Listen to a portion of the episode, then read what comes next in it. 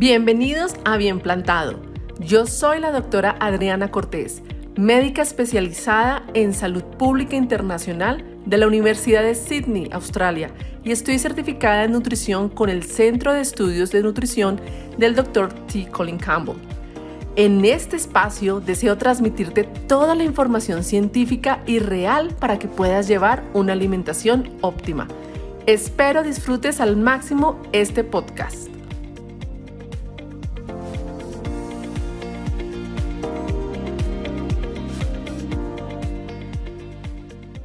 Compartir con ustedes los resultados que nosotros obtuvimos a partir de encuestar a más de 2.230 latinoamericanos durante los eventos en vivo y en directo del curso de nutrición de bien plantado en el último año. Más o menos desde que empezó la pandemia se han realizado más de 34 seminarios. Y en estos seminarios hemos podido encuestar a 2.230 personas que completaron esta encuesta. Entonces, son muy valiosos los resultados para que tú compares los tuyos en comparación a cómo está el resto de la población en general. Entonces vamos con la primera, sobre frutas frescas. Por ejemplo, manzanas, ciruelas, frutos rojos. ¿Cuántas porciones se consumen en Latinoamérica? Y la porción es un cuarto de un plato.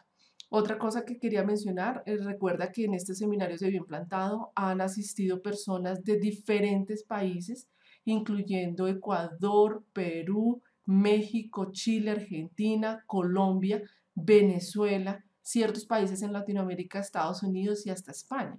Entonces es interesantísimo ver en Latinoamérica cómo realmente nosotros estamos consumiendo alimentación saludable. Y los resultados, seminario tras seminario, nos sorprendieron cada vez más.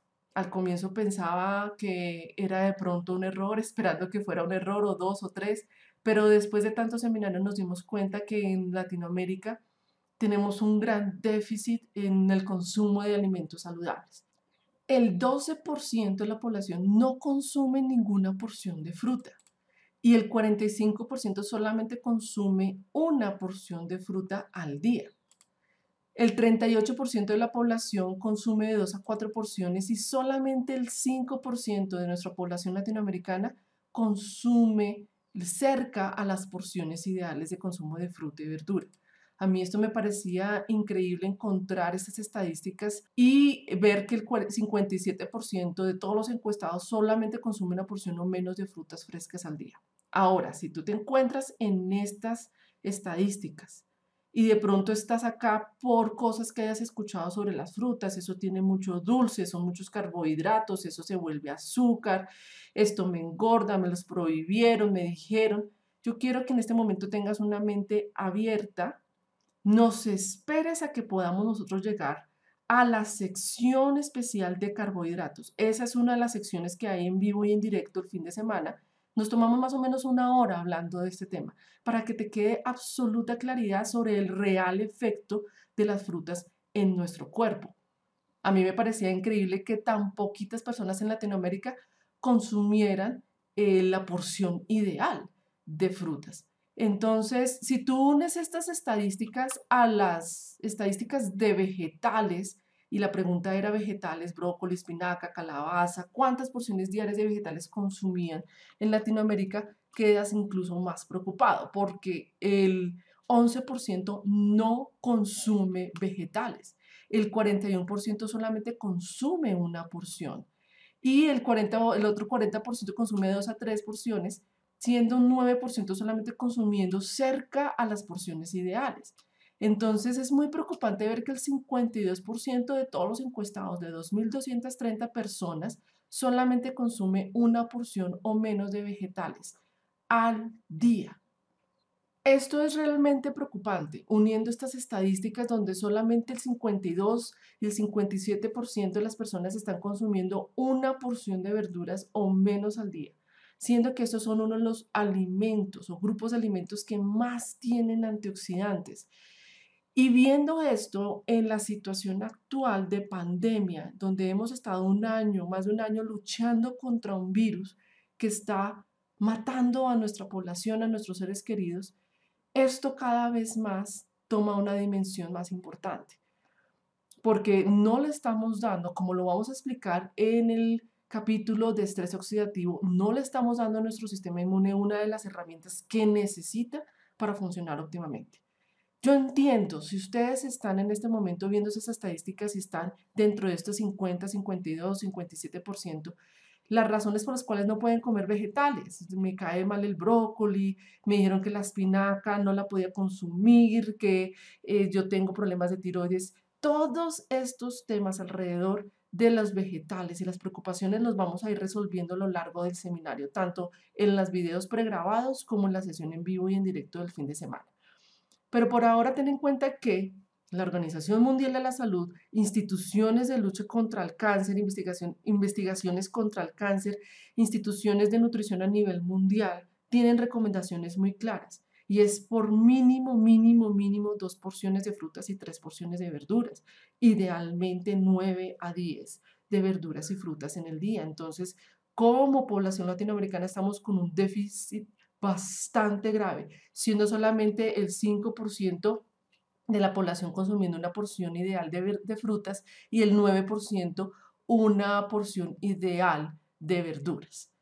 La tercera pregunta fue alimentos ricos en almidón, como cereales de grano entero, legumbres, como tubérculos. ¿Cuántas porciones diarias de alimentos sin procesar ricos en almidón se consumen en Latinoamérica? Basado en la encuesta de 2.230 latinoamericanos. No consumen nada el 6%, solamente consumen una porción el 42% dos a tres porciones el 45% y más de cuatro porciones el 7% de la población. Esto con respecto a los alimentos ricos en almidón, de los cuales vamos a hablar muy bien en el capítulo de carbohidratos. Cuando hablamos sobre omega 3 o preguntamos sobre omega 3, la pregunta es si lo obtenían estos aceites esenciales tan importantes para el cuerpo de su fuente original como linaza, nueces de nogal, semillas de cáñamo o chía donde solamente el 26% estaba seguro que sí lo obtenían. Probablemente en 19% de las personas, pero no estaban seguros o no lo obtenían, tenemos acá más de un 55%. Entonces es importante eh, y vamos a hablar muy bien sobre la importancia de los omega 3 en la sesión en vivo y en directo. La siguiente pregunta fue sobre productos lácteos pero aquí se preguntó sobre cuántos días a la semana se consumían productos lácteos como queso, yogur o helado, productos semisólidos o sólidos. Y vemos que nunca lo consumían el 9%, lo evitan en su totalidad. Uno a dos días un 44%, tres a cinco días un 32% y seis a siete días un 14%.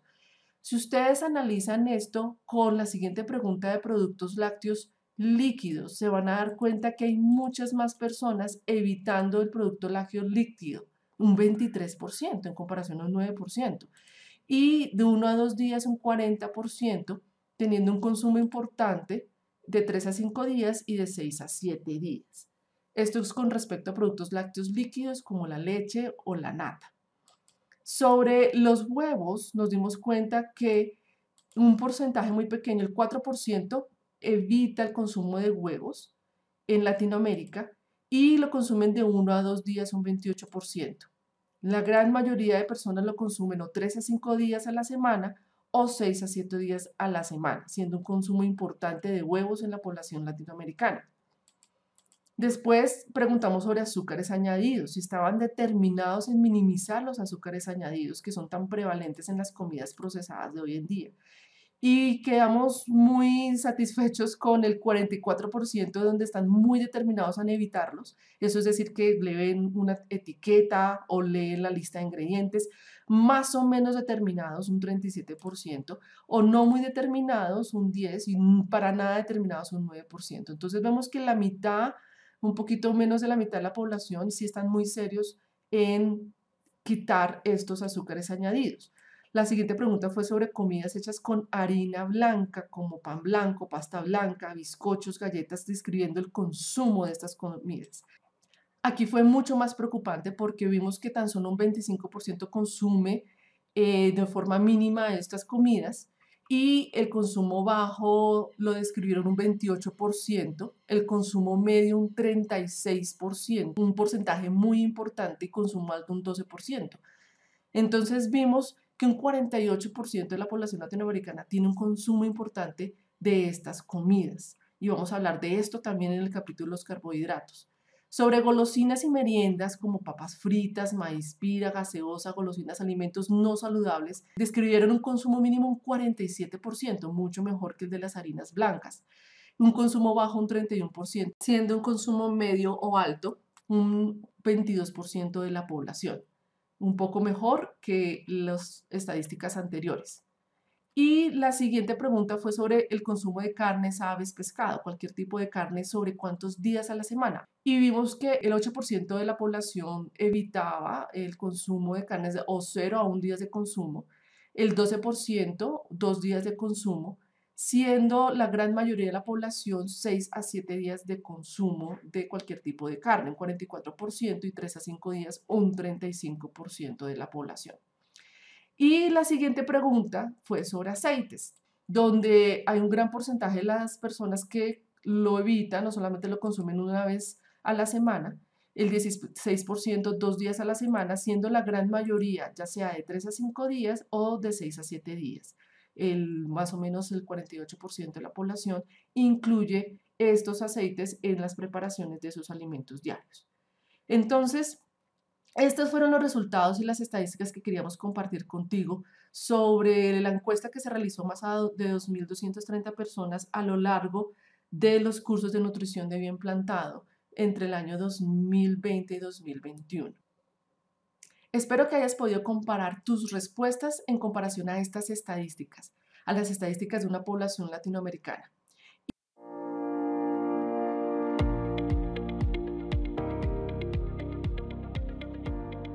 Gracias por escuchar nuestro podcast. Espero que este audio haya sido de tu interés. Te invito a seguirme en redes sociales para que estés atento de todas las novedades. Búscanos en Facebook e Instagram como arroba C bien plantado y en YouTube como bien plantado.